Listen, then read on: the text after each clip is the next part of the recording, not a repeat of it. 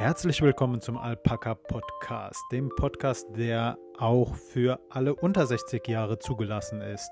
Und das ist Folge 35. Ich rede viel, doch weiß nichts. Pascal, ich grüße dich. Ich grüße dich auch. Ich grüße auch alle da draußen.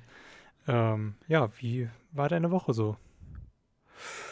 Pascal, meine Woche war schön. Ich habe lass mich kurz überlegen. Ich glaube, ja, doch, ich bin schon eine Woche zu Hause und ähm, man muss sagen, mir tut meine Heimat einfach so gut. Hatte jetzt natürlich auch wieder eine Woche tolles Wetter. Ähm, war mit meinen Eltern wandern und ähm, ich habe meine Kontakte fast nicht mehr eingeschränkt, ähm, obwohl dazu geraten ist. Ich stecke mir zwar täglich so ein ähm, Ding in die Nase, um zu gucken, ob ich negativ bin. Mhm. Ähm, treffe mich auch mit, äh, mit Personen ausschließlich, die sich testen lassen. Ich mache das nicht zur Bedingung. Ähm, netterweise bin ich nicht der Einzige, der auf dem Trip ist. Ähm, ja, also kurz gesagt, ich treffe mich mit fast wieder so vielen Personen wie vor der Pandemie. Ähm, allerdings äh, testen sich wirklich in meinem Umfeld regelmäßig alle Personen. Und ähm, auch wenn die Dinger nur eine 93-prozentige Wahrscheinlichkeit haben, äh, ja, so versuche ich mir die, die, die Normalität wieder zurückzuholen. Mit Treffen meine ich natürlich überwiegend im Außenbereich, aber ähm, auch da ist ja irgendwie, keine Ahnung, man kann sich ja auch da irgendwie anstecken. Aber abgesehen von der ganzen Corona-Pandemie-Sache, abgesehen von den Ausgangssperren, die wir jetzt auf einmal haben, ähm, hatte ich eine sehr schöne Woche. Wie war deine? Ja, also hier war auch sehr, sehr schönes Wetter. Ähm, ich habe es wirklich immer genossen, rauszugehen mittags ähm, auf den Gassigang, auf den täglichen. Und ähm, ja, ich habe nicht viele Leute getroffen. Ähm, ich werde aber tatsächlich morgen mal ähm, einen kostenlosen Test hier bei uns äh, im Nachbarstadtteil, sage ich jetzt mal, ähm, angehen und dann werden wir morgen wahrscheinlich, so, sofern wir beide negativ getestet wurden, Jenny und ich, ähm, auch mal zu ihren Eltern wieder fahren. Also was ja, heißt morgen cool. ist dann heute für euch, ne? Ist also Sonntag. wir, ja wir, senden, wir senden aus der, aus der Vergangenheit. genau. noch von gestern. Ähm, Pascal, zu, den, so, zu diesen Testzentren, Ah, ich muss mal ganz kurz gucken. Mein Earbud sitzt nicht richtig. Die, ich äh, hatte dir ja gesagt, ich habe mir ein neues mobiles Endgerät geholt und habe dazu ja. diese Earbuds bekommen. Ähm, mhm. Hatte eigentlich versucht, die zu verkaufen auf eBay Kleinanzeigen, aber mein, mein Schreibtisch hat das Zehnfache an Interesse bekommen. Äh, also hier die, für die Earbuds hatten, haben, danach haben nur 13 Personen geschaut. Nach mhm. meinem alten Schreibtisch, der gut weggegangen ist, ähm, für meinen gewünschten Betrag, haben 130 Personen geschaut. Ja, ja, eBay Kleinanzeigen ist generell ein ganz komisches Pflaster. Also, du, ganz also viele, komisches Universum, ne? Du, also du denkst, äh, du stellst gerade irgendwie was rein, äh, was absolut nichts wert ist und alle fahren drauf ab. Ne? Wir hatten auch damals, da hatte ich irgendwie so einen Koffer, so einen Metallkoffer ähm, war das. Also, was heißt Metallkoffer? War halt irgendwie so ein Alu-Ding. Ich weiß nicht, ob du das kennst, mit so Fächern, die du einsetzen kannst und so weiter und so fort. Mhm. Ja, ähm, ich stelle das halt kostenlos rein oder zum Tausch. Und was bekomme ich? 100 Anfragen. Innerhalb von fünf Minuten gefühlt. Krass. Also es waren schon irgendwie so ein bis zwei Stunden oder sowas, in, die, in denen das kam. Aber die ganze Zeit so, ja, was wollen Sie dafür? Ja, ist kostenlos drin, kannst du abholen. ich brauche den Scheiß nicht. Und äh, ja, dann hat der Erste, der sich halt gemeldet hatte, ähm, das dann halt auch bekommen. Aber da, das fand ich richtig krass. Und dann äh, stellst du andere Sachen rein, keine Ahnung, Handys oder sonst irgendwie was, für einen Witzpreis und keiner schert sich drum. also eBay also, Kleinanzeigen, ähm, immer wenn ich in irgendwo, naja, so kann ich es nicht sagen, ähm, in den unterschiedlichsten Städten habe ich eBay Kleinanzeigen schon ausprobiert. Also sei es Koblenz, sei es Köln, sei es Kassel, sei es Berlin. Und ähm, wie du gesagt hast, ein ganz kurioses äh, Umfeld, was man da für Leute trifft und was man da für mhm. Deals abschließt. Ähm, ich muss aber auch sagen, das macht mir so unglaublich Spaß, da nach äh, Möbeln oder nach, weiß ich nicht, früher habe ich auch mal nach, nach Pflanzenablegern geschaut. Auch ein ganz, ganz, eine ganz riesige Bubble auf eBay Kleinanzeigen. Mhm. Ähm, und ähm, jetzt habe ich den Faden verloren. Das ist, das ist so, so cool. Ähm, du suchst nach etwas und erstes Ausschlusskriterium ist natürlich der Preis. Wenn der Preis stimmt, dann nachzufragen, ob man, äh, ob das Ding noch vor, ähm, vorhanden ist, Mhm. ob der Verkäufer noch ein bisschen mit dem Preis runtergeht, dann hinzufahren, das Ding zu holen. Ach, äh, irgendwie, keine Ahnung. Ähm, ich möchte jetzt nicht sagen, dass das meinen Jagdinstinkt Instinkt oder sowas. Ähm, Jagdinstinkt, jo. äh, genau. ja, aber es ist schon sowas, so ein, ein gutes Teil zu Ja. schießen. Also Ja. es ist, ähm, es ist was anderes als diese, diesen Komfort, den du hast, einfach auf Amazon zu gehen und auf Bestellen zu drücken. Also hier hast du noch mehr Kontakt zu Menschen und Mhm. ähm, ja, es ist eine gewisse Unverbindlichkeit. Also sehr viele Leute sind unzuverlässig, hören irgendwann einfach auf zu schreiben und ohne Mhm. zu sagen, dass sie kein Interesse mehr haben. Ähm, oder erscheinen halt einfach nicht zu Terminen. Das ist schon mies. Aber ähm, ja, eBay Kleinanzeigen, ganz, ganz cooles, äh, ganz coole Freizeitaktivitäten, Mhm. würde ich sagen. Ganz gruselig sind auch immer Polizisten auf eBay Kleinanzeigen. Polizisten auf eBay Kleinanzeigen? Ja, wenn du denen äh, deinen Namen einfach nur gibst und die wissen halt, wo du wohnst, ähm, beziehungsweise in welchem Ort, dann kommen die einfach bei dir vorbei. Das ist ganz gruselig. Das hatte ich schon einmal. Da hatte, ähm, hatte ich einen ähm, Netzteil, ja, ein Netzteil hatte ich äh, verkauft, ein altes vom PC. Und ähm, er wollte es halt für seinen kleinen Jungen haben, weil er sich gerade so sein erstes Setup halt zusammenbaut, ne? Und ähm, fand ich ja cool, habe ich ihm auch ein bisschen günstiger gegeben. Und äh, dann meint er so, ja, ich bin gleich da. ich so, hä, ich habe ihm noch nicht die Adresse gegeben. Und dann steht er fünf Minuten später vor meiner Tür und fragt mich, wundert sie jetzt gar, nicht, wie ich hierher, äh, wie ich hierher gefunden habe. Ich so, hä, ja, keine Ahnung. Ja, ich bin bei der Polizei. Ich habe ihren Namen einfach in den Computer eingegeben. Da wusste ich ja, wo die wohnen. Ich so, ja, Jo. toll. Dürfen Sie das überhaupt? Also in meinem Kopf, ne? Weil ich wollte ihn ja nicht jetzt äh, blöd anmachen, aber äh, ja, gruselig auf jeden Fall. Polizisten auf eBay Kleinanzeigen. Und hiermit verweisen wir nochmal auf die Folge, wo wir das Thema hatten, äh, NSU 2.0, hessische Polizei äh, ruft einfach Daten von Computer ab. Ja. Nee, aber Pascal, wie, wie war sonst? Achso, äh, wir waren beim Testzentrum, ne? Ähm, ich war heute bei einem, du kannst ja inzwischen zu den Dingern auch ohne Termin gehen. Und Okay. ähm, bei einem, da war so eine große Traube von Menschen da drum. Es war nichts eingezeichnet, nichts organisiert. Äh, Mhm. Daten durftest du natürlich per Stift und Papier eingeben. Willkommen in der Steinzeit. Ähm, also da wäre wirklich jemand Gesundes äh, angesteckt wieder weggegangen in der Zeit, Mhm. wo du da so nah auf nah beieinander ähm, mit den Leuten hängst.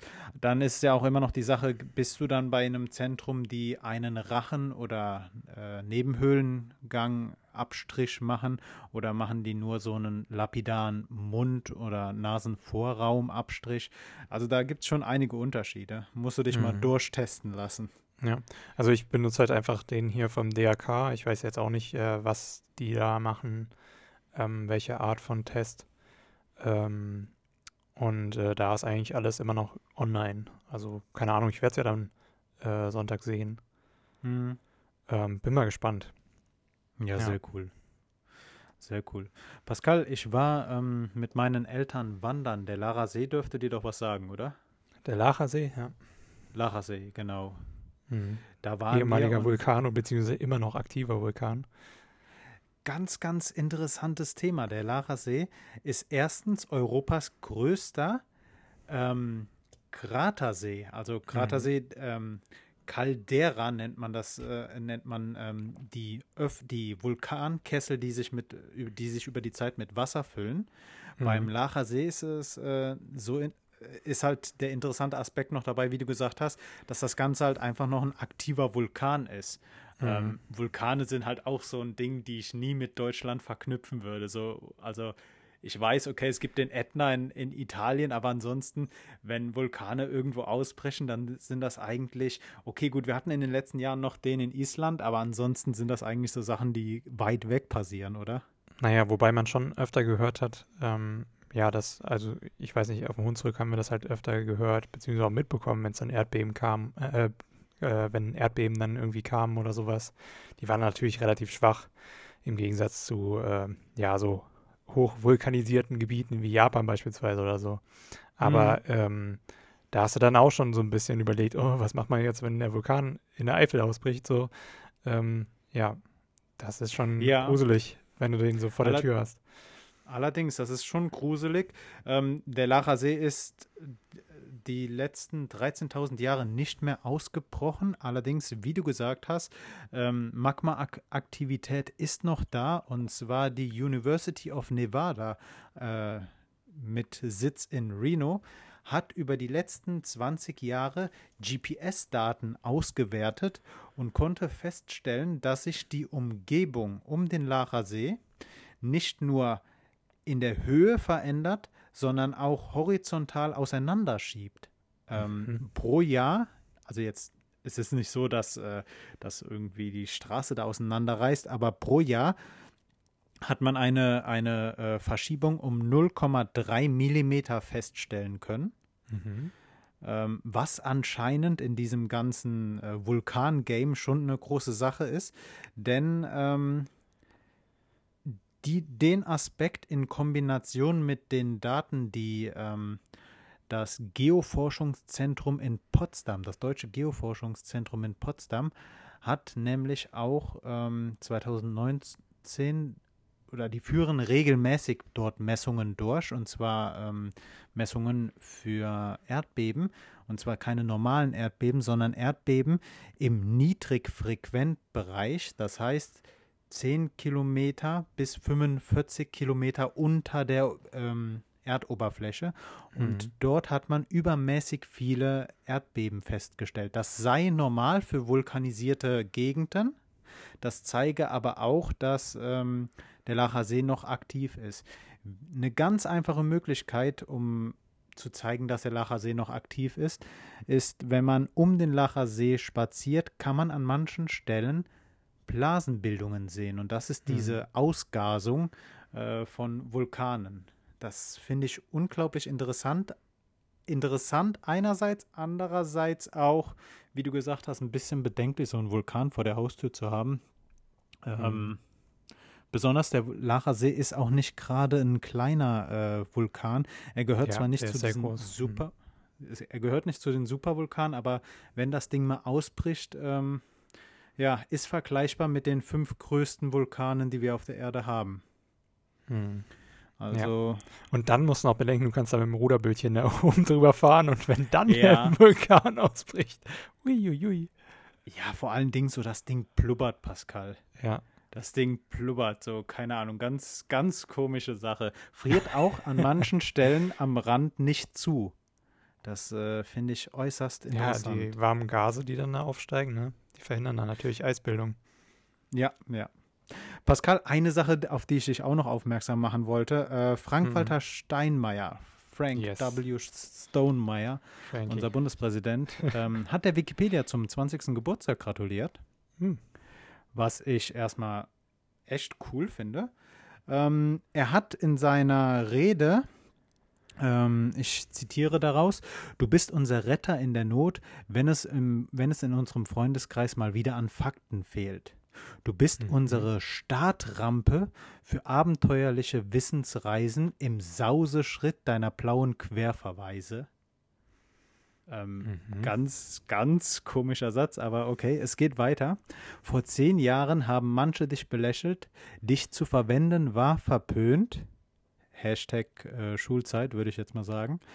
Heute arbeiten Staatsarchive und Bibli Bibliotheken mit dir zusammen. Du bist ein Lichtblick im Internet, na, pardon, du bist ein Lichtblick im Internet in Zeiten von Desinformation und alternativen, von Des- und alternativen Informationen.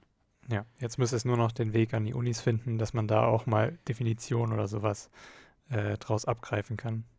Aber das also ist ja auch hatte, immer noch verpönt. Ich hatte, ich hatte, äh, das muss ich unter vorgehaltener Hand sagen. Ich hatte äh, Dozenten, die gesagt haben, wenn ihr Literatur sucht, schaut auch einfach mal zu dem und dem Begriff auf äh, Wikipedia vorbei. Ja, genau. Aber- Aber, nur die, äh, nur dann die Quellen angucken und so weiter, aber nicht äh, irgendwas entnehmen aus dem Text ähm, Ja, und das ja. zitieren oder so. Das darfst du immer noch nicht. Äh, das gibt dann äh, in der Hausarbeit zumindest Abzüge. In dem Referat und sowas, da benutzen halt sau viele Wikipedia, weil es halt einfach easy ist und weil die, weil viele Dinge da mit einem Klick, den du dann nochmal auf einen, äh, ja, auf einen Literaturhinweis ähm, gehst, dann das auch siehst, dass es stimmt. Und dann, ähm, ja. Aber es Ja, ist aber halt immer noch nicht so gern gesehen. Erinnerst du dich noch an unsere Schulzeit äh, bei jeder Aufgabe, wo man irgendwie recherchieren sollte? Recherchieren wird auch in letzter Zeit einfach zu inflationär benutzt. Äh, bei irgendwelchen Hausarbeiten wo, oder Hausaufgaben, bei denen man irgendwie im Internet irgendwelche Begriffe suchen sollte, Hm. wurde immer gesagt, geht ja nicht auf Wikipedia, da steht nur Müll drin und dieser besondere, dieser goldene Satz, da kann jeder was reinschreiben, was halt Ja. einfach nicht stimmt. Nee. Also theoretisch ja, aber du hast halt so ein riesiges Autorenteam im Background, das halt guckt, was du da geändert hast und hast halt auch so ein krasses Regelwerk. Ähm, und äh, ja, ist schon schwierig, da Falschmeldungen zum Beispiel reinzupacken. Ja, ja, safe. Ja, vor allen Dingen, die Änderungen müssen ja auch freigegeben werden Genau. von Wikipedianern, die sich, ja gut, gewisserweise auch von dem, äh, in dem Themenfeld bewegen. Also, ich weiß nicht, ob man die Wikipedia so kategorisch ausschließen sollte für Schularbeiten, aber ich bin mir auch ziemlich sicher, dass das nicht mehr der Fall ist. Aber naja. Pascal, was, was gab es denn sonst bei dir diese Woche noch so, worüber du sprechen möchtest? Oh, ich ähm, habe so ein paar Sachen. Einmal, ich glaube, ich fange erstmal mit den kleinen brutalen Dingen an. Ich habe mir heftig in den Finger geschnitten. Okay. Ich Hast du das extra gemacht oder? Ja, natürlich. Ich habe es vollkommen extra gemacht. Nee, und zwar war es so, ich habe einfach meine Messer mal wieder geschliffen, ne? Ja. So wie man das halt so als guter Hausmann macht und Koch. Und äh, ja, habe danach äh, mir ähm, Gemüsebrühe ähm, gemacht, die ich dann einfrieren wollte und sowas und halt für Rahmen benutzen wollte vor allen Dingen. Oder wenn ich mal wieder eine Bolognese mache oder so. Auf jeden Fall ähm, habe ich dann Paprika geschnitten und ich hatte sie vorher gewaschen, habe sie aber nicht genug abgetrocknet dann. Und äh, ich habe ziemlich schnell geschnitten und plötzlich rutscht nur mein ähm, Ringfinger von der linken Hand ein bisschen nach vorne und zack, mit dem Messer, das frisch geschliffen ist, schneide ich mir schön in den Fingernagel rein. Ah, Ah, das tut, ah, das hat richtig weh getan. Ich habe mega geschrien, ähm, habe dann schnell einen Verband drum gewickelt und gewartet, bis es aufgehört hat zu bluten, habe dann ein Pflaster drum gemacht, habe dann weitergeschnitten. Ähm, also es sieht mega schlimm aus, äh, aber ähm, tut tatsächlich nicht mehr arg so weh. Aber der Fingernagel muss jetzt hoffentlich wächst er jetzt einfach so raus. Uh, da, das habe ich die Woche so erlebt. Ähm, von der brutalen Seite aus schon mal. Ähm, die Rahmenbrühe wurde aber gut. Die wurde richtig gut. Also ich habe Das- diesmal das- das Gemüsebrühe jetzt- gemacht und ja. Das wäre jetzt der Punkt gewesen, den ich nachgefragt hätte. Nee, spricht, spricht aber auch für dich, dass du äh, weniger Fertigprodukte äh, konsumierst und dafür eher dir in den Ja. Finger schneidest. Ähm, nee. Ja, man, man sagt das ja auch unter Handwerkern. Wenn Blut geflossen ist, dann ist alles gut gelaufen. Auf jeden Fall, auf jeden Fall. Ja. Sehr, sehr cool. So, und ich glaube, ja, ja, lass uns erstmal so kleinere Sachen noch abarbeiten, die ich ähm, gefunden habe, ähm, bezieh beziehungsweise die mir im Internet so ähm, aufgekommen äh, sind. Und zwar ähm, wird Cortana tatsächlich, ähm, wusste ich erst überhaupt gar nicht, dass es für Android und iOS auch ähm, zur Verfügung stand in den USA, weil es hier nie ankam, wird auf jeden Fall aufgegeben. Und Cortana soll nur noch in den Office 365 ähm, Produkten von Microsoft als Sprachassistent genutzt werden. Finde ich interessant, die Entwicklung, Ja. weil daraus äh, im Prinzip, was vorher kostenlos oder mehr oder weniger in Windows schon drin war oder in Windows-Geräten wie auch Handys, ähm, die es ja immer noch irgendwie gibt. So ein paar Leute sind ja noch nicht irgendwie von weg. Ähm, ja, wird halt da komplett aufgegeben. War halt auch nicht so das Besondere, also war nicht das Gelbe vom Ei, würde ich mal meinen. Ich glaube, der, Mhm. der erste Schritt, was du machst, wenn du dein Windows eingerichtet hast, ist Cortana zu löschen. Weil es halt einfach nur nervt. Ähm, es funktioniert nicht richtig, nicht mal annähernd wie Siri oder ähm, Alexa oder so. Und ähm, ja, das äh, habe ich so die Woche erlebt auf jeden Fall, beziehungsweise gesehen. Cortana ist ja auch unter Datenschützern äh, immer so ein, so ein Schreckgespenst gewesen, weil Mhm. Cortana durchgängig ähm, die Daten an Microsoft synchronisiert, also alle Ja. Suchanfragen. Und ähm, ja, Ja. Bis zu einem gewissen Komisch. Patch war das auch noch in Europa so und dann mussten sie es, glaube ich, ändern. Und äh, seitdem konntest du dann quasi in den Einstellungen nochmal das äh, speziell ausschließen, dass du Mhm. ähm, halt eben kein Cortana nutzen möchtest. Und äh, mittlerweile gibt es halt auch Programme, mit denen du das komplett vom, äh, von Windows halt einfach ausklammern kannst. Ganz löschen geht leider nicht. Ähm, aber so, dass es halt einfach gar keine Funktion mehr hat. Es hat keine Internetverbindung mehr und so weiter und so fort. Ähm, keine Rechte mehr irgendwie. eigentlich auch eine ganz, ganz interessante Sache. Ne? Die weltgrößte ähm, Software-Schmiede, Microsoft, die auf dem PC-Markt Jahre, Dekaden dominiert mit äh, ihrem Betriebssystem, schafft es nicht, äh, ihr mobiles Betriebssystem äh, irgendwie an den Mann zu bringen. Ich komme jetzt gerade darauf, weil Cortana ja auch am Anfang auf den ähm, Windows Mobile Phones war. Und Windows Mhm. Mobile äh, wurde ja auch inzwischen schon äh, eingestampft. Ganz, ganz komisch. Ja.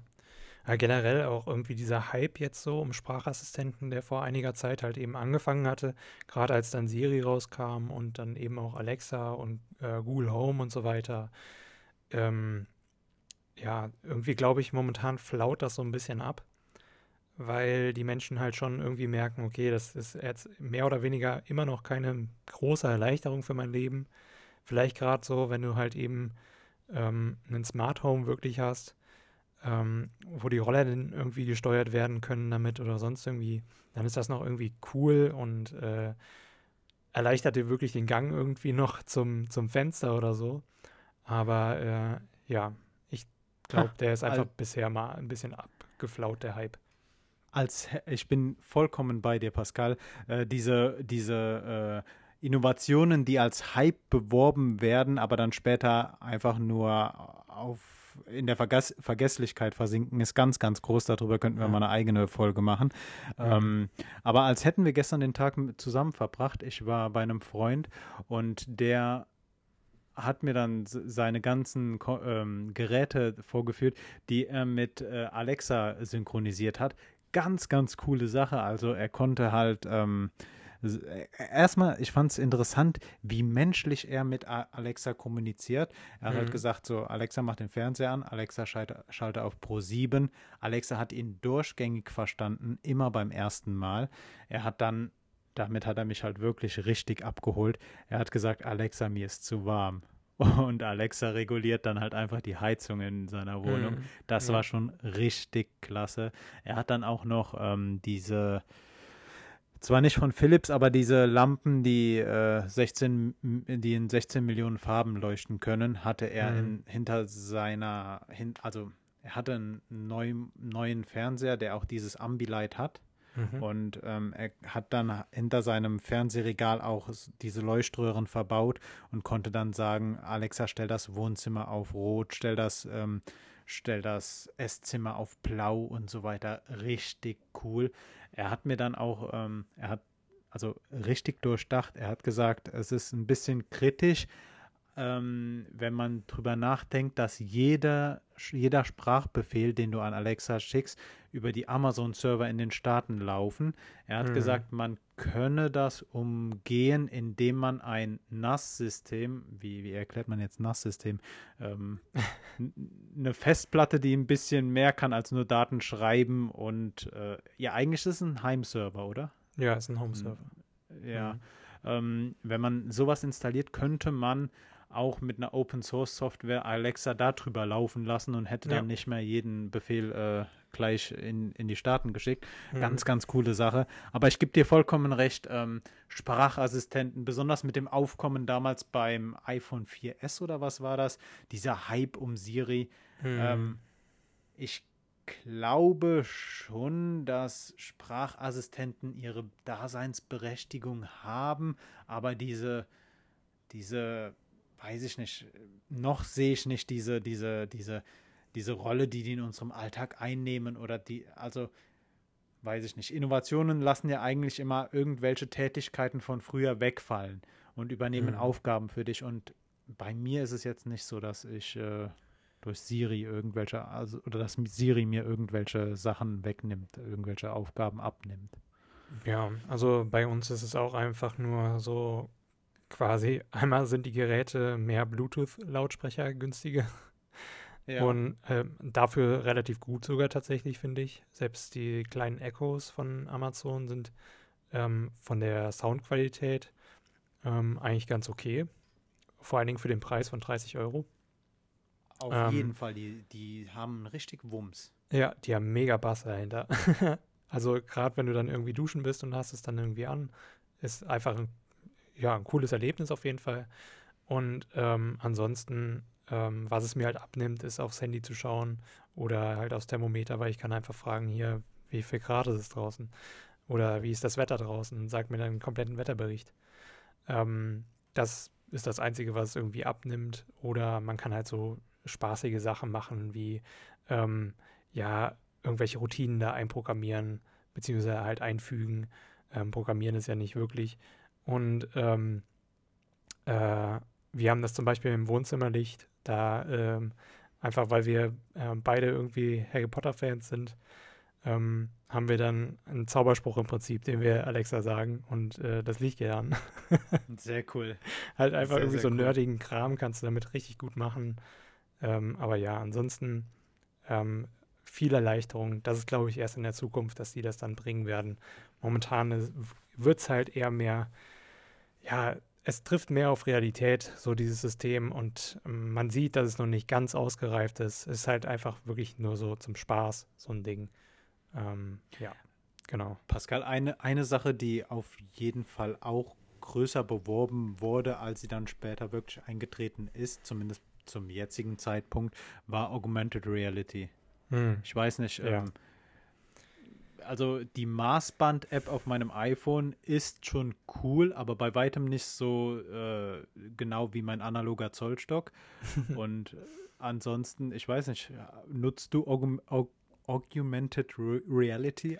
AR? Nee, äh, also Augmented Reality fand ich früher halt cool, als das dann mit den Google Glasses und sowas kam. So diese Idee, du hast halt an deiner Brille im Prinzip nochmal irgendwie erweitertes Wissen, das du mit dir transportierst über die Umgebung und sowas. Das fand mhm. ich schon eine coole Idee. Und ich hoffe, dass es halt auch irgendwann in Zukunft so sein wird, dass du dann halt wirklich dann nochmal ähm, halt eben ähm, irgendwie was Historisches an Wissen nochmal in der Stadt bekommst oder sowas. Ähm, ich meine, das wird hundertprozentig auch von Werbern ausgenutzt werden, dieser Kram, aber da hoffe ich, dass dann halt auch Adblocker dafür existieren, sodass man nicht durch die Stadt rennt die ganze Zeit und kriegt einfach Werbung ins Gesicht geknallt. Mhm. Ähm, äh, aber ja, ich finde halt auch eher Virtual Reality cooler. Einfach von der Gaming-Seite aus ähm, ist das weitaus interessanter und halt auch äh, generell, glaube ich, für Kreative, dass das eher cooler ist, irgendwas im virtuellen Raum zu machen ähm, wo du dann halt komplett abgeschottet bist von der realen Welt. Aber für, es ist ja eigentlich gedacht, gerade die HoloLens von Microsoft beispielsweise, war ja eigentlich dazu gedacht, um Designern oder Ingenieuren halt irgendwie zu helfen. Und da wird es ja auch teilweise in manchen Firmen auch immer noch erprobt, ob das so ähm, weiter hilft und so weiter. Und ähm, ich denke, das ist noch nicht ganz abgestorben, aber ähm, ja, der Hype ist auf jeden also der Zug hat auf jeden Fall, ähm, ja, der fährt nur noch 25 km/h, sag ich mal. ja, definitiv. Definitiv. Ja. Aber ja. du hast gerade gesagt, äh, Adblocker. Ich glaube, Adblocker sind die Innovation unserer, unserer, unserer Dekade, würde ich immer sagen. Also Adblocker ja. nutze ich so oft und die, ich möchte eigentlich nicht mehr darauf verzichten. Ist auch und, wichtig. Ähm, ja.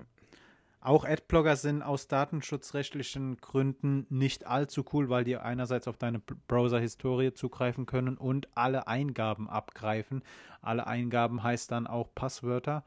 Ähm, da muss man seinem Anbieter schon echt vertrauen Mhm. oder halt einen finden, der nicht jede Eingabe gleich synchronisiert. Äh, Ja. Auch so eine zwiegespaltene Sache. Ja, ja, definitiv. Auch noch ein Hype. Ich weiß nicht, ob du es mitbekommen hast aus dem letzten Jahr. Pokémon-Karten. Äh, Pokémon-Karten öfter im YouTube-Trend, in den YouTube-Trends gesehen, aber nicht genau gewusst, weshalb. Hm, weshalb kann ich hier erklären. Und zwar kam ja, ähm, was sage ich ja, du weißt wahrscheinlich nicht. ähm, ähm, am 15. November 2019 kam das neue Pokémon-Spiel raus, Schwert und Schild. Okay. Ähm, und es ist normalerweise immer so, dass nach einem ähm, ja, neuen Videospiel-Release von Pokémon danach auch nochmal neue Karten zu diesem Spiel erscheinen. So, die Karten war aber das Problem, dass dann ähm, Corona natürlich kam. Und Corona hat so diesen Hype von diesem Sammelkarten-Set, das erscheinen sollte, auch schon mal heftig gedämpft, weil die werden normalerweise immer sehr gerne beworben auf Turnieren, die immer fit, äh, stattfinden. Und die wurden anfangs 2020 halt komplett alle abgesagt. Bedeutete, keiner hatte eigentlich so wirklich Bock auf die, diese neuen Kartensets. Und ähm, ja, es gab so eine extrem krasse Flaute so. Was sich dann aber einige Mhm. Sammler gedacht hatten, war, okay, wenn das jetzt so eine Flaute hat, dann ist es gut, Sachen zu kaufen. Ähm, und haben sich dann eben auch fokussiert auf ältere Sets. Ähm, und ähm, dann ging sie quasi auf Raritätensuche. Und es gibt eine spezielle Kartensorte, die wurde von einem japanischen Manga-Magazin damals ähm, verlost für Einsendungen, die halt irgendwelche Illustrationen zu Pokémon darstellen sollten.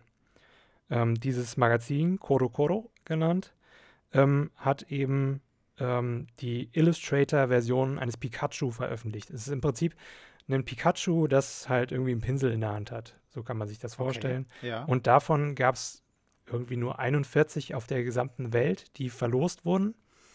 Und äh, acht davon haben einen sehr hohen Grad bei PSA. PSA ist gerade ähm, vor allen Dingen in den, äh, in den USA sehr bekannt.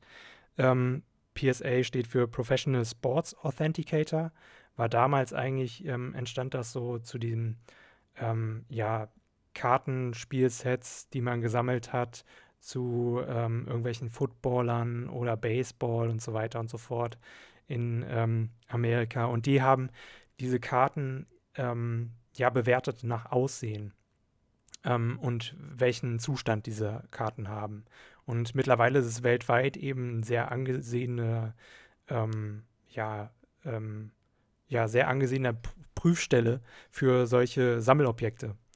Und diese Karten hatten ein PSA 9. Das ist 10 ist das höchste davon.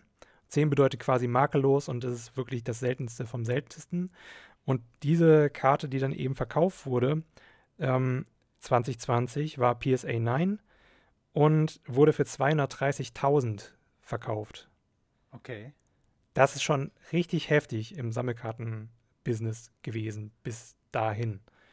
Ähm, und ähm, warum das so teuer war, war halt, weil es in diesem Ranking-System gerade bei der neunten Stufe nur acht Karten insgesamt auf der Welt gibt.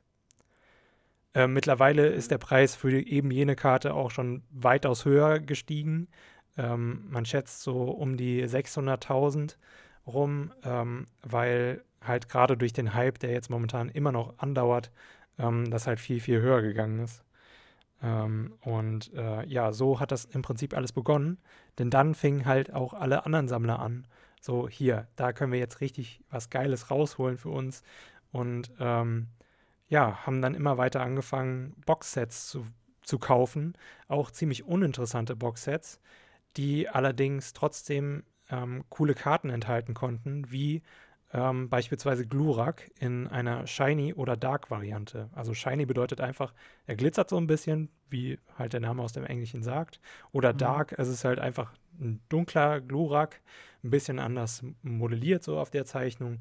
Und es ist wirklich so eine schöne schwarz-graue Karte, ähm, sehr ansehnlich und leuchtet im Prinzip auch so ein bisschen.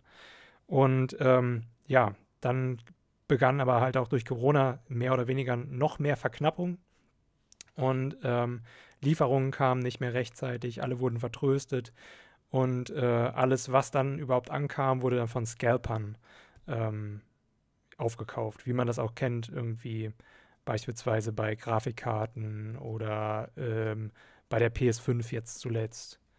Ähm, genau. Also Und also Personen, die sich diese ähm, Zufuhrprobleme zunutze machen dann. Genau, und die kaufen das dann quasi auf für, was kostet so ein äh, großes Booster-Ding, ähm, wo irgendwie 36 Karten-Packs drin sind. Ähm, kostet halt irgendwie so, kostete damals irgendwie so um die 140 Dollar grundsätzlich. Und die haben es dann halt eben aufgekauft, alles davon, und haben es dann für das Doppelte oder wenn nicht Dreifache verkauft. Ähm, genau. Und äh, zeitgleich dazu kamen dann aber auch ganz viele YouTube-Kanäle, die auf den Zug aufgesprungen sind und das ganze Thema noch weiter befeuert haben und gesagt haben, hier Leute, so könnt ihr in Pokémon-Karten investieren, ähm, hier, darauf müsst ihr achten und so weiter und so fort, so müsst ihr die dann aufbewahren und so. Und äh, mega interessant.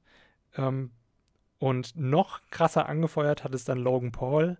Ich weiß nicht, ob ihr Logan Paul kennt. Auf jeden Fall ist er einer der größten Skandal-YouTuber äh, aus den USA. Ähm, ich meine, zum Beispiel sein, sein, einer der größten Skandale war beispielsweise 2018, als er ähm, in Japan ähm, am Mount Fuji ah, ja, äh, in den mich. Wald gegangen ist, der sehr bekannt ist dafür, dass sich dort Leute ähm, aufhängen und ähm, ja, hat dort eine Leiche gefilmt und es auf YouTube gestellt. Ja, ähm, ich erinnere mich. Auf jeden Fall hat er dann eben bei einer Auktion in den USA eine First Edition ähm, Box gekauft mit 36 Booster, Booster Packs drin. Also Booster Packs sind immer Pakete mit neun oder zehn Karten ähm, meistens und ähm, ja, hat das Ganze für 230.000 ersteigert, hat dann ähm, das Ganze aber verkauft und nicht aufgemacht ähm, zuerst. Und zwar pro Pack für 11.000 Dollar.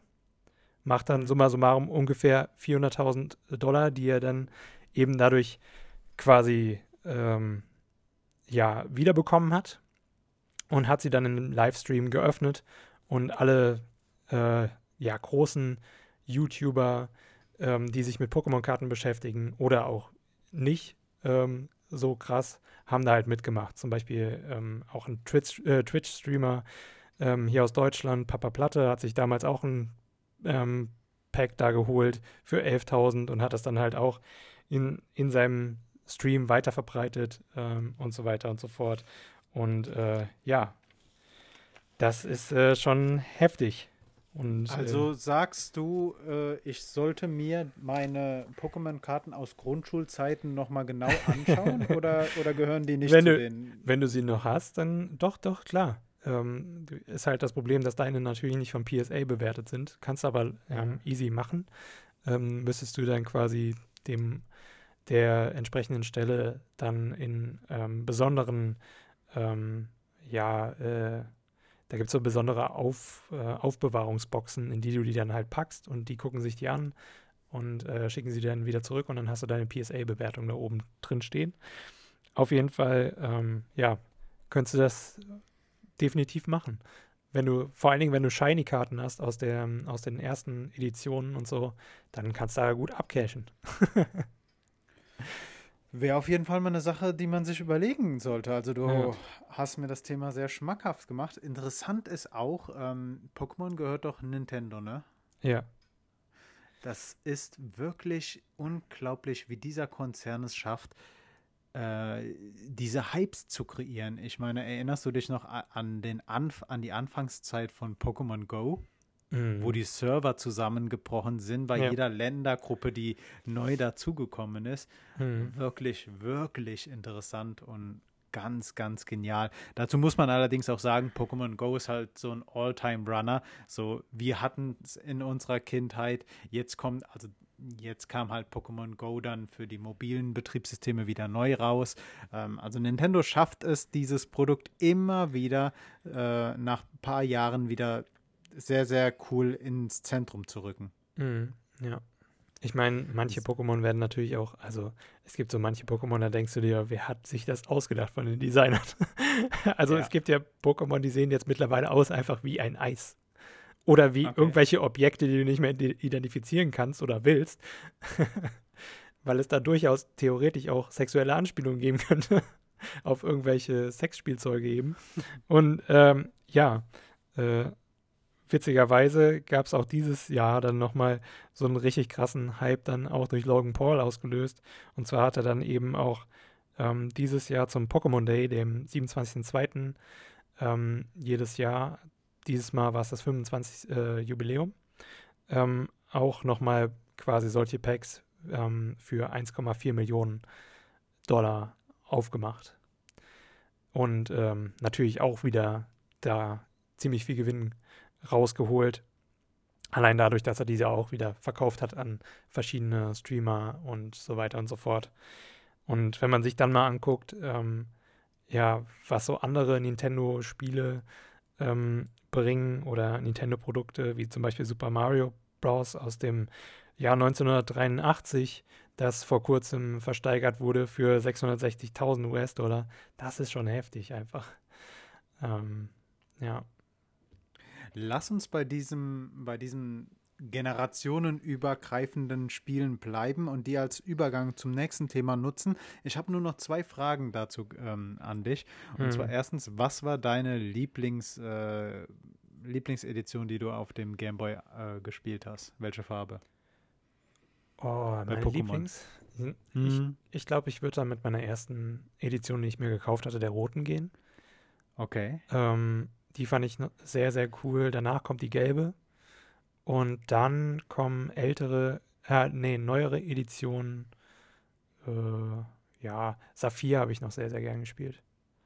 Das fand ich Kristall, sehr cool. Kristall war meine Liebste.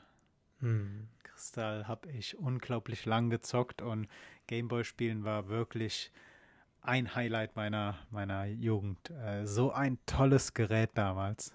So ein tolles mhm. Gerät. Ähm, andere Frage, du hast gesagt, die Kartenversion hieß Schild und Schwert oder Schwert und Schild? Ähm, nee, die Kartenversion noch nicht. Ähm, ah, die normalen ähm, Videospiele, die hießen Schwert und Schild. Also es gab einmal die Schwert-Edition und dann die Schild-Edition. Du hast ja meistens entweder drei oder ähm, zwei verschiedene Varianten, wo du dann halt immer ein legendäres nochmal extra fangen kannst oder so. Okay, okay. Weil es gibt ja auch dieses ähm, Neonazi-Rock-Festival, das heißt ja auch Schild und Schwert, was äh, irgendwo in Sachsen, glaube ich, ähm, veranstaltet wird. Ja, ich glaube, da haben die Japaner nicht, äh, das haben sie einfach mal ausgeklammert und nicht bedacht.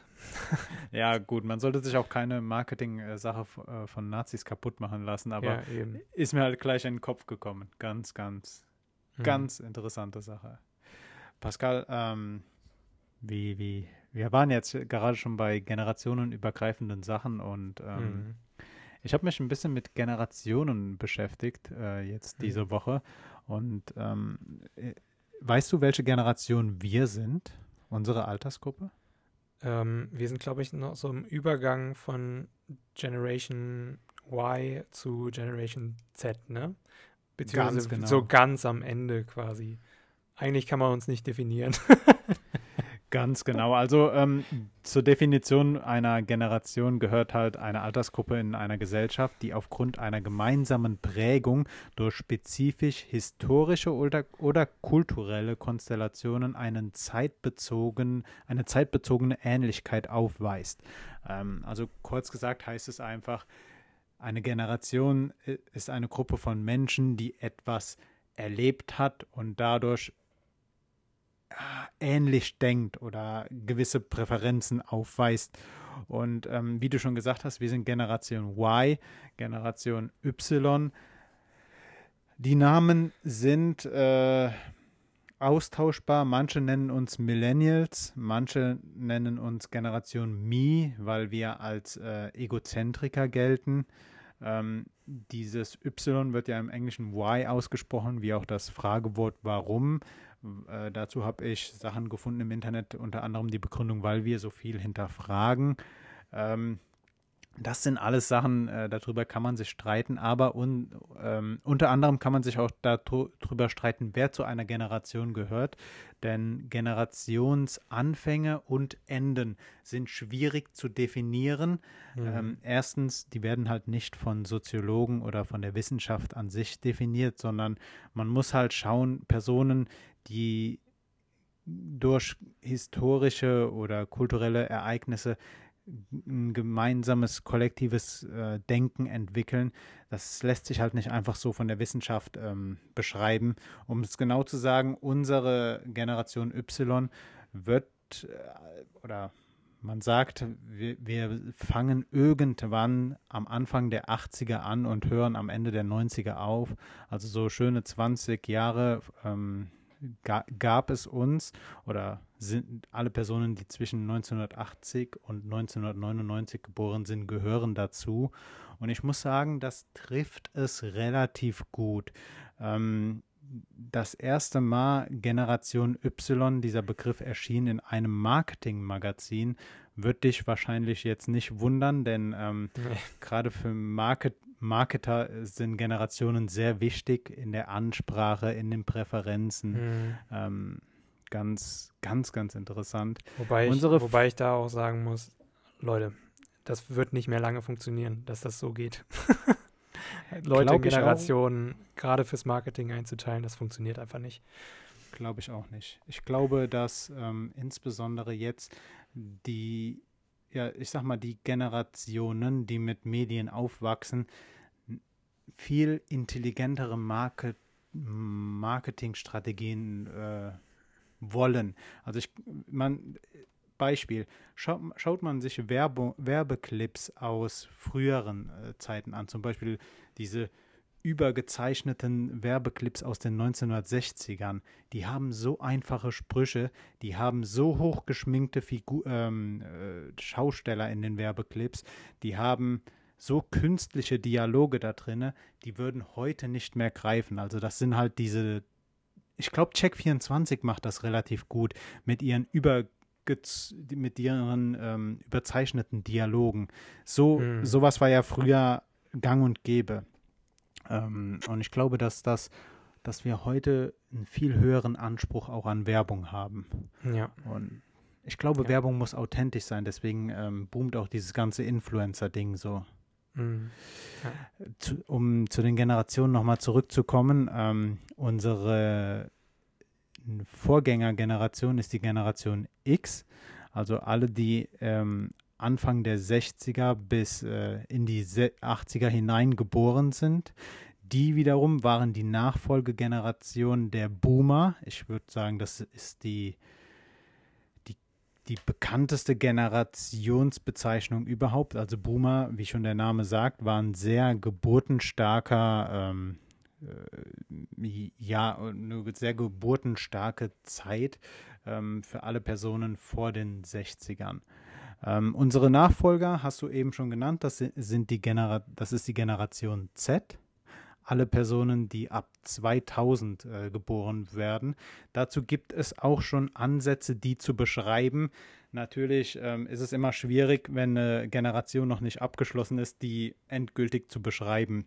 Hm. Aber wenn wir gerade mal bei den Beschreibungen bleiben und dann auf uns äh, kommen, finde ich es doch recht interessant. Also ähm, man muss ganz kurz dazu sagen, diese Beschreibungen werden und können hart diskutiert werden, denn Generationen unterscheiden sich nicht nur in ihrer Zeit, sondern auch in ihrem, äh, es hängt davon ab, wo du aufgewachsen bist. Der Standort ist relativ wichtig. Erklärt sich von selbst, denn Personen, die irgendwo anders aufwachsen, erleben ja auch eine wachsen in einer anderen Umgebung auf, erleben andere Sachen, erleben mhm. andere Krisen und vor allen Dingen Krisen sind äh, für uns recht wichtig, weil äh, wir sind ähm, in einer sehr krisenreichen Zeit aufgewachsen. Jetzt werden wahrscheinlich andere Generationen, vielleicht die Generation unserer Großeltern sagen, das, was wir erlebt haben, sind keine richtigen Krisen. Aber ähm, die Wissenschaft ähm, zählt manche Krisen auf, die für uns sehr prägend waren. Zum Beispiel die größte Sache war halt 9-11, der Amoklauf an der Columbine High School. Dazu vielleicht ähm, eine eigene Notiz, ein eigenes Kommentar. Ich glaube, für uns war der Amoklauf von Winneden ich weiß nicht mehr genau wann der war, ich glaube Anfang der 2000er, äh, sehr, sehr prägend. Der ist mir auf jeden Fall noch in den Geda im äh, Kopf geblieben. Hm. Der Krieg in Afghanistan, die Einführung des Euros ist jetzt keine Krise, aber wird als prägendes äh, Ereignis ähm, aufgezählt. Der Irakkrieg, die Tsunami-Katastrophe, die Finanzkrise ähm, führen dazu, dass wir uns Optionen lange offen halten wollen, weil wir uns damit eine gewisse Sicherheit zurückhalten wollen. Wir wollen uns halt nicht festlegen, weil wir nicht wissen, was kommt. Ansonsten ähm, Eigenschaften, die uns noch zugeschrieben werden, sind, dass wir sehr oft einen Hochschulabschluss haben. Wir sind technikaffin und äh, das halt ähm, in Kombination mit einem mit einer Jugend, die aufgewachsen ist mit mobiler Kommunikation und Internet. Das unterscheidet uns auch nochmal ähm, von der Generation Z, die nämlich schon seit dem Kleinkindalter aufgewachsen sind mit internetfähigen und mobiler, äh, internetfähigen Geräten und mobiler mhm. Kommunikation. Das war bei uns nicht so. Ähm, ganz, ganz interessanter Aspekt und ich glaube, der trifft auf uns zu. Der Handykonsum übersteigt die Zeit der, äh, am Tag, die wir äh, vor dem Fernseher verbringen. Und das finde ich interessant. Ich weiß nicht, kannst du das bei deinen Eltern auch beobachten? Also meine Eltern schauen, glaube ich, am Tag länger auf den Fernseher als aufs Handy. Boah, das würde ich so pauschal, glaube ich, nicht sagen. Weil gerade also auch meine Mama ist, ähm, glaube ich, ziemlich oft am ähm, Handy oder am iPad. Und mhm. äh, ja, keine Ahnung. Mein Stiefvater beispielsweise, der wechselt immer alles ab. Daher weiß ich nicht, wann er wie lange irgendwie. Aber die gucken schon auf jeden Fall mehr Fernsehen, als ähm, ich das tue. Ähm, genau. Ich fand das so interessant, weil das lässt sich alles erklären. Ich meine, wenn du dir überlegst, die Handys, die es vor dem Smartphone-Zeitalter gab, die hatten halt einfach nicht so viele Optionen. Die haben halt einfach nicht hergegeben, dass man den ganzen Tag an den Dingern gehangen hat ähm, ohne jetzt irgendwem nahe treten zu wollen, aber Smartphones sind ja schon was, die erst in den letzten Jahren aufgekommen sind. Obwohl es die, obwohl es Smartphones ja auch jetzt schon über eine Dekade gibt. Mhm. Ähm, aber um zurückzukommen, die Shell-Jugendstudie hat auch das Arbeitsverhalten von äh, Millennials oder von der Generation Y ähm, mal versucht zu zu untersuchen. Ich sage extra versucht, weil als ich mir die Sachen durchgelesen habe, musste ich doch schon manchmal sagen, so, ja, ich glaube, das trifft nicht auf jeden gleichermaßen zu. Ähm, wir arbeiten lieber in Teams als in Hierarchien, stand da. Mhm. Da würde ich jetzt mal sagen, das hängt doch schwer davon ab, wo du arbeitest. Und ähm, ich kann mir auch vorstellen, dass es also dass ein Team nicht eine Hierarchie aus, äh, ausschließt. Wir haben. Naja, ich glaube halt, dass der Unterschied zwischen einem Team, das sich gerade jetzt einfach bildet und nicht gebildet wurde, das, da muss man auch immer sehr unterscheiden. Mhm. Ähm, ja, ähm, im Gegensatz zu einer festen Hierarchie ist halt einfach, dass sich das natürlich herausbildet, wer gerade bei welchem Thema quasi die leitende Figur ist. Denn die leitende Figur ist in einem guten Team immer, ähm, je nachdem, was du für ein Projekt angehst, was für eine Aufgabe du hast, jemand anders. Ähm, es kann natürlich öfter sein, dass gerade eine sehr ähm, extrovertierte Person, die auch noch zusätzlich viel weiß und ähm, halt irgendwie viel, jetzt versuche ich immer die ganze Zeit ähm, englische Begriffe wie Engagement oder sowas äh, auszublenden und äh, irgendwie auf Deutsch zu finden, halt sich sehr engagiert eben ähm, ja zeigt und viel Wissen mitbringt, dass die natürlich öfter Leiter ist, ist äh, ohne Frage. Aber das kann durchaus ähm, in guten Teams halt wechseln und daher würde ich der, der ähm, Aussage schon ähm, ja Rückhalt geben, aber halt eben mit einem Aber. Ähm, da kann man nicht einfach so pauschal sagen, ja, wir mögen Teams. Aber das ist halt auch eben einfach so eine Pauschalisierung, die wieder aus der, aus der Marketing-Bubble halt kommt. Und dann greift es irgendein Idiot auf, ähm, der Marketer ist und äh, denkt sich, ja, wir müssen mehr Teams machen, wir müssen mehr Teams machen, hat aber eine ultra krasse hierarchische Struktur in seinem Unternehmen und kann das einfach nicht umsetzen, weil er halt einfach noch in diesem alten Denkmuster festgefahren ist. Ähm, ja, ich bin da, ich bin da auch wiederum ziemlich bei dir. Ich glaube auch, dass es schwierig ist, hier ähm, in Schlagsätzen einfach das Ergebnis einer ganzen Studie wiederzugeben. Mhm. Aber unter anderem ein paar, paar äh, Bottomlines waren halt noch, dass wir, dass uns Freude am Arbeiten wichtiger ist als Prestige. Ja, das äh, würde ich unterschreiben würde ich ebenfalls unterschreiben. Familie und Selbstverwirklichung seien wichtiger, äh, sind uns wichtiger als den Vorgängergenerationen. Da musste ich ein bisschen hm. schlucken aus dem Grund, weil ich glaube, wir haben heute hm, die Möglichkeit, mehr auf Selbstverwirklichung zu setzen und ich glaube, dass das nicht, also je weiter man zurückgeht, ich glaube, dass, dass nicht jeder, dass nicht jeder die Möglichkeit hat zu sagen, ich, mir ist Selbstverwirklichung und Familie wichtiger als mein Job. Hm. Ja, es kommt halt dann auch immer darauf an, was für Verhältnisse hast du dann zu Hause gehabt, ne? Ja. ja. Hm. Also man ist ja schon sehr privilegiert, wenn man tatsächlich sich vollkommen selbst verwirklichen kann und nur noch das machen kann, was man eben möchte. Ähm, weil dann brauchst du halt einfach schon einen finanziell starken Background.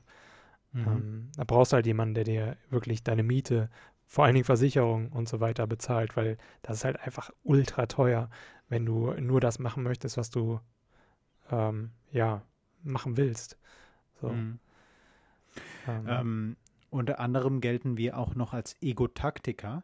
Also mhm. ähm, bei allen Lebensentscheidungen wägen wir ab, was für Vor- und Nachteile die Entscheidungen für uns als Person mitbringen. Ähm, ich glaube, dass das auch wieder so ein Luxus ist, den die Zeit halt uns ermöglicht, also mehr ermöglicht als Generationen vor uns. Ähm, soziale Medien sind für uns sehr wichtig für, äh, für die, ähm, na, kommen wir dazu später. Komm, kommen wir als erstes zum Punkt Bildung. Wir investieren so viel Geld und Energie wie keine andere Generation in die Bildung. Ich glaube, dass das auch wieder ein Punkt ist. Also wir studieren ja länger als die Generationen vor uns und ich glaube, dass das auch so ein Aspekt ist. Wir können es halt, also wir können uns leisten, länger zu studieren. Mhm. Ähm, dann ähm, das, äh, unter anderem wurde dann hier noch als, als Beispiel gezeigt, dass die Zahl der Abiturienten steigt. Ich glaube, dass das besonders aus einer politischen Sicht äh, ganz andere Gründe hat, also dass das kein keine Entwicklung ist, die sich so ganz normal in der, Bef die aus der Bevölkerung rauskommt, sondern ich glaube, dass da ein paar Zahnrädchen in den letzten Dekaden get, äh, gedreht wurden, damit die Zahl der Abiturienten und damit die Zahl der Hochschulabsolventen ähm, steigt. Ich glaube, Definitiv. das hat was mit der Entwicklung unserer Gesellschaft und den Jobfeldern, die wir haben, zu tun, weil ähm, mhm. alles wird immer spezialisierter. Wir haben keine, also wir brauchen weniger. Es gibt immer mehr Themenfelder, auf die du dich spezialisieren musst, halt mit einer ziemlich längeren Ausbildung. Und ich glaube, das ähm, sorgt dafür, dass immer mehr Personen studieren gehen. Ja, ist aber trotzdem auch noch irgendwie ein Streitthema, ob das sich dann wirklich dadurch ähm, erfüllt. Und natürlich ja. ist halt auch da das Problem, wenn wir uns immer weiter spezialisieren, auf gewisse Themen und alle studieren gehen auch, ähm, dann bleibt halt nichts mehr übrig, so für Berufe, die halt kein Studium unbedingt erfordern. Ähm, ich meine, natürlich kannst du auch, wenn du studiert hast, einfach nur weil du Bock darauf hattest, jetzt beispielsweise irgendwie Englisch zu studieren oder so. Und du willst eigentlich kein Lehrer werden oder sonst irgendwie ein Wissenschaftler auf dem Gebiet. Ang, äh, Angli äh, ja, genau.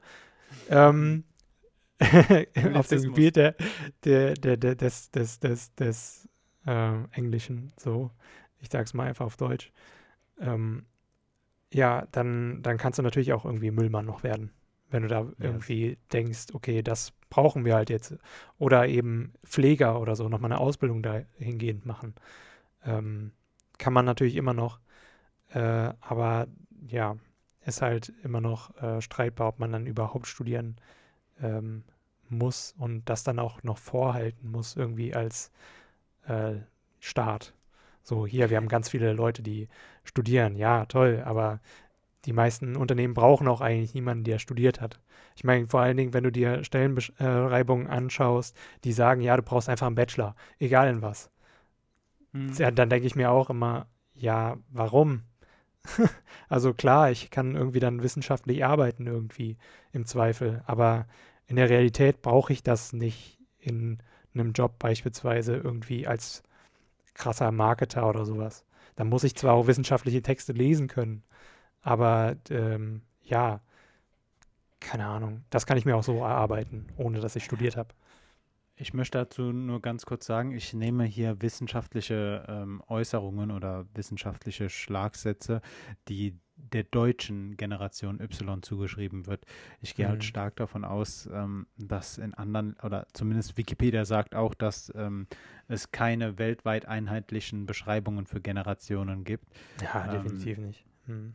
Ich glaube aber, dass sich das in, in Zukunft ändern wird, aber dazu komme ich noch.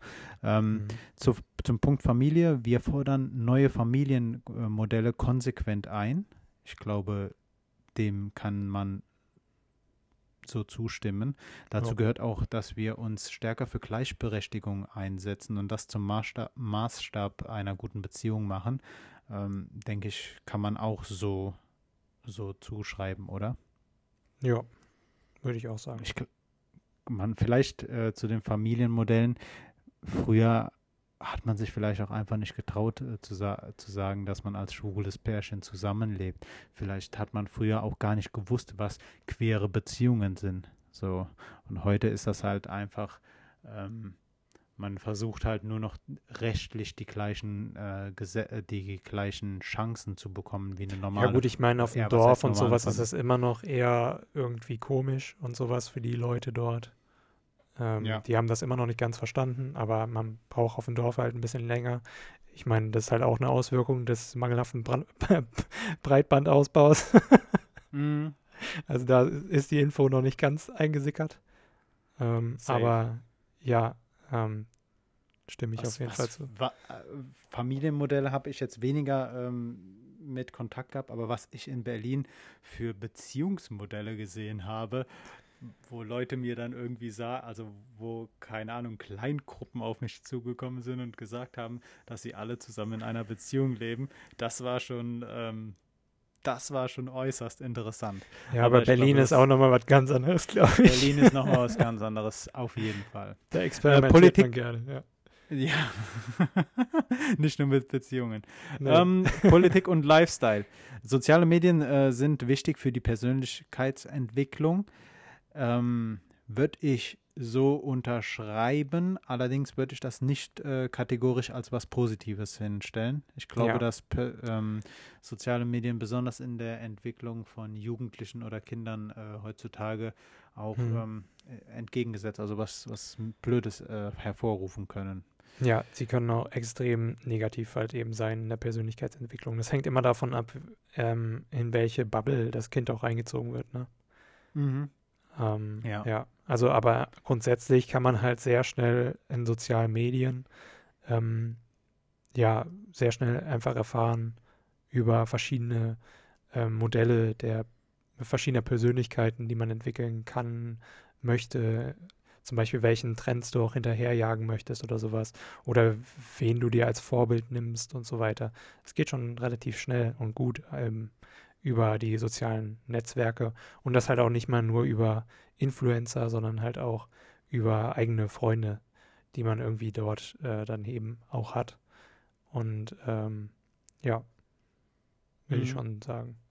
Bin ich, bin ich bei dir.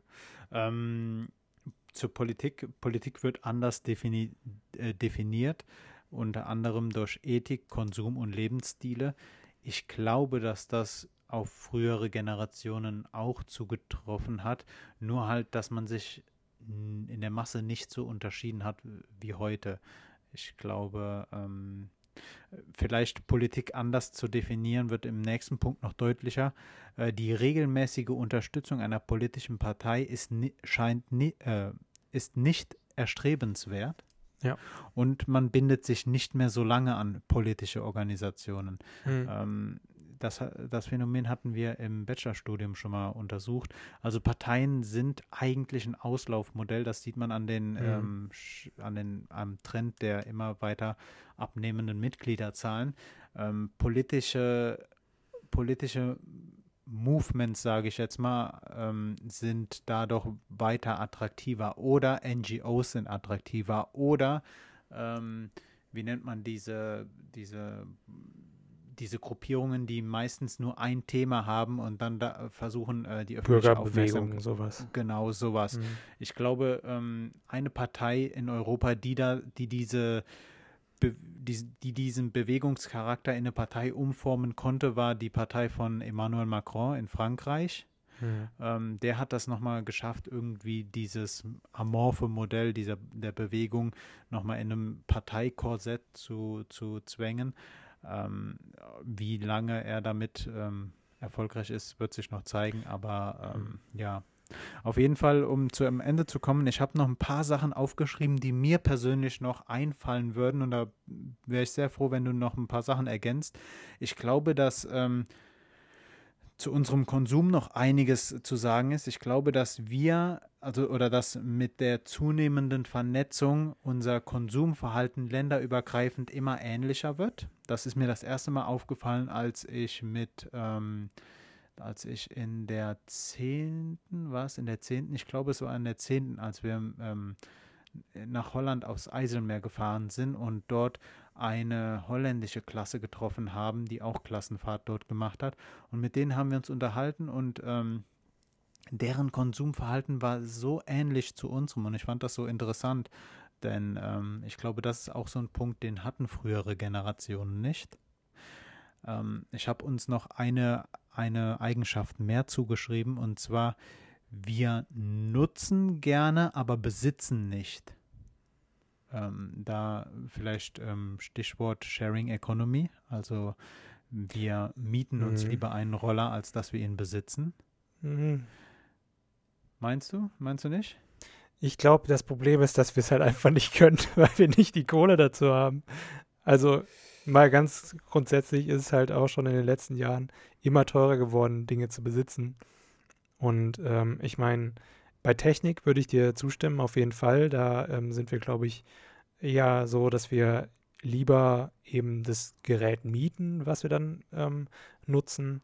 Beispielsweise über einen Vertrag halt dann, dass wir ein Mietprodukt haben, das wir jedes Jahr irgendwie erneuern ähm, äh, oder erneuert bekommen. Ähm, oder halt eben auch so Gebrauchsgegenstände, die man nicht häufig braucht, wie eben ähm, bei Sharing Economy fällt mir immer sofort das Auto ein. Ähm, Mhm. Gerade irgendwie, äh, ich glaube, unsere Generation braucht nicht unbedingt ein Auto. Ähm, es sei denn, man benötigt es halt einfach für einen langen Arbeitsweg.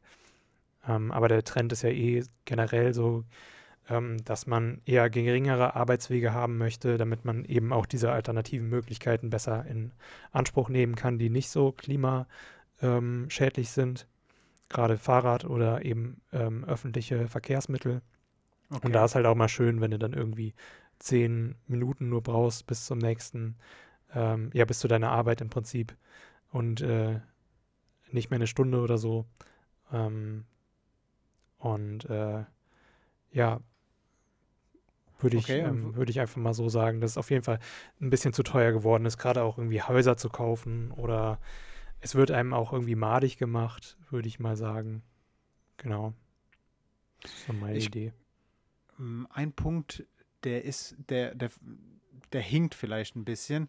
Ähm, Mhm. Ich habe noch an Spotify gedacht. Früher hat man Musik eher gekauft, äh, als sie zu mieten, aber dann ist mir so in, in den Kopf gekommen, wie hast du denn früher Musik gemietet? Also ich glaube, dass Spotify halt, Ja. halt einfach heute so attraktiv ist und das nur schwierig irgendwie mit der vergangenen, also mit vergangenen Musikkonsumarten zu Mhm. vergleichen ist, aus dem Grund, weil du halt früher keine andere Möglichkeit hattest, als entweder kaufst du dir Musik oder du versuchst sie irgendwie übers Radio dann äh, aufzunehmen. Ja. Oder ja, sowas weiß ich nicht. Also äh, schwierig zu sagen. Ähm, eine Sache, die ich uns auf jeden Fall noch zugeschrieben habe, jetzt weiß ich allerdings nicht, ob das wirklich eine Eigenschaft äh, ist oder ob das einfach nur ein Trend ist, den ich vielleicht ein bisschen zu hoch einkategorisiere. Äh, Nostalgie als Konsummuster, also Klamotten, Möbel. Wir orientieren uns gerne an Styles, die schon mal da gewesen sind, ohne was Neues zu kreieren. Hm. Was, was, was sagst du dazu? Hm. Keine Ahnung ich würde ich jetzt so pauschal nicht sagen, dass wir als Generation das machen, weil die Leute, die halt momentan in der Modeindustrie noch das Sagen haben, sind halt nicht unsere, Generation. Die sind noch ein bisschen was älter. Ähm, also das ja, ist quasi ich, noch ich Generation Beispiel, X, die da wirklich das Sagen hat. Ich habe aber da zum Beispiel dran gedacht, äh, dass man heute dieses Second-Hand-Game ist so groß geworden. Mhm. Und dass man auch ja. äh, über, wie heißt Kleiderkreisel heute, die hat sich doch umgenannt. Uh, Win Vintage oder so. Keine Vintage? Ahnung, wie das jetzt heißt. Ja, auf jeden Fall ähm, die, diese Klamotten äh, nochmal zu verwenden oder auch dieser, dieser Style, sich anzuziehen wie jemand aus den 90ern. Ähm, ich weiß nicht, mhm. ob es das früher auch schon mal gab, so dieses Hochsterilisieren einer bestimmten Zeit. Hm. Fällt dir sonst noch irgendwas ein, was äh, prägend oder was, was irgendeine Eigenschaft, die unserer Generation zugeschrieben werden könnte?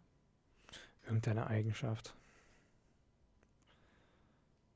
Puh. Also ich glaube halt, dass unsere Generation sich stark verändert hat, weil wir halt einfach Möglichkeiten haben, die andere Generationen nicht haben. Die hatten wir ja eben schon angesprochen. Ich glaube, dass die Technik unsere Generation sehr, sehr krass beeinflusst hat. Mhm. Und ähm, ich bin gespannt. Ich glaube, dass unsere Generation vielleicht sich, dass Generation Z und Generation Y äh, nicht so krass sich unterscheiden werden wie Generation X zu Generation Y. Das wäre jetzt mhm. einfach mal meine These. Ja, das würde ähm, ich auch so ähm, unterschreiben. Ich würde auch sagen, wo du mich gerade eben gefragt hast, ähm, ich glaube, Varianz, das ist so ein Ding, was unsere Generation auf jeden Fall mehr gibt als äh, Generation vor uns.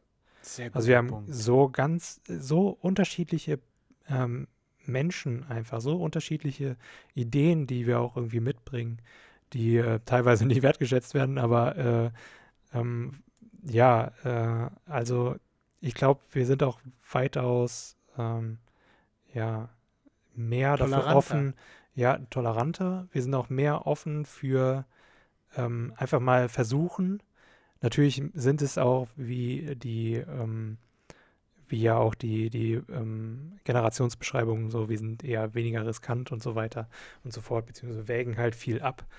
Ähm, da würde ich schon auch sagen, ja, aber nur bei extrem krassen finanziellen Einwirkungen vor allen Dingen nicht nur auf uns, sondern auch auf andere.